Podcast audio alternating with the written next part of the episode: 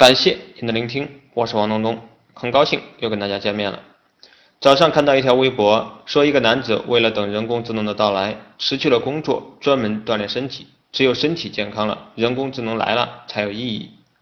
他担心，如果身体不好，人工智能来了，人却死了。哥们说，他的钱只够花到年底，如果没钱就花父母的，再没了就找朋友亲戚去借一点。因为人工智能来的时候都是机器在做事情，而人就只管享受就行了。今天借大家的钱，等到人工智能来的时候，上面随便发点补贴就可以归还大家了。我直接给哥们儿下个定义：傻逼。为什么会有这样的傻逼？为什么我们经常会看到各种各样的傻逼？那是因为人们往往都是站在自己的立场上考虑问题。比如有很多的年轻人。他们工作的时候不认真，他们觉得那是在给老板打工，是在替老板干活的，于是他们就会去敷衍工作。这种思维的人是不是傻逼呢？对于大多数的行业来说，你只要认真的在那个行业里奋斗五年，基本上都会成为那个行业里的权威专家。如果一旦成了行业专家，无论是收入、地位还是成就感。都是足够的，道理就是这么简单。为什么很少有人愿意去认真践行呢？主要还是立场的问题。记得当年我开始做销售的时候，我是那个最勤奋的人，也是最舍得花钱请前辈吃饭喝酒的一个人。为什么我愿意做这样的事情？因为我觉得我是在学习，付出这些是理所当然的。只有我付出的足够多，别人才愿意教我的足够多。还有就是结果。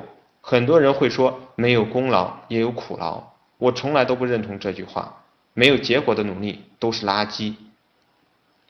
昨天我给公司的运营和服务部开会，我告诉大家，微商是一个新行业，我们的客户要经历三个阶段：生存、发展、效率这三个阶段。无论是运营还是服务，当下大家的目标只有一个，让更多的客户。进入微商的时候，能够很好的活下来，这是大家努力的方向。无论任何领域，结果永远都是你要追求的核心目标。把你的工作结果做到极致，这是你能够成长进步的唯一阶梯。结果也是对过程最简单，但又是最有效的评估指标。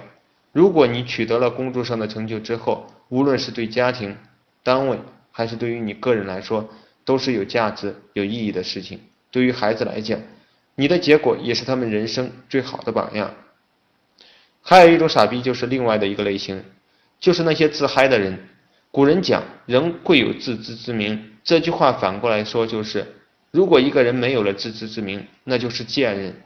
生活当中有很多这样的人啊，他们往往是自我感觉良好，觉得自己的各个方面都是对的，站在自己的立场，也不愿意听到反对的声音。很多机关上班的领导，一旦他们退休了，别人也就不再趋之若鹜了。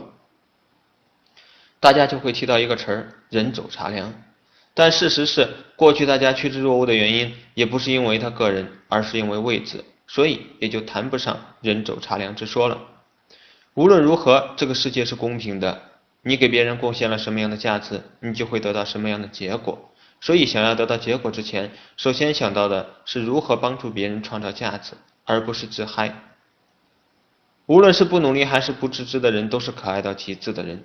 当某一天他们看透一切的时候，就会变得极其的痛苦。与其这样，还是趁早做出改变吧。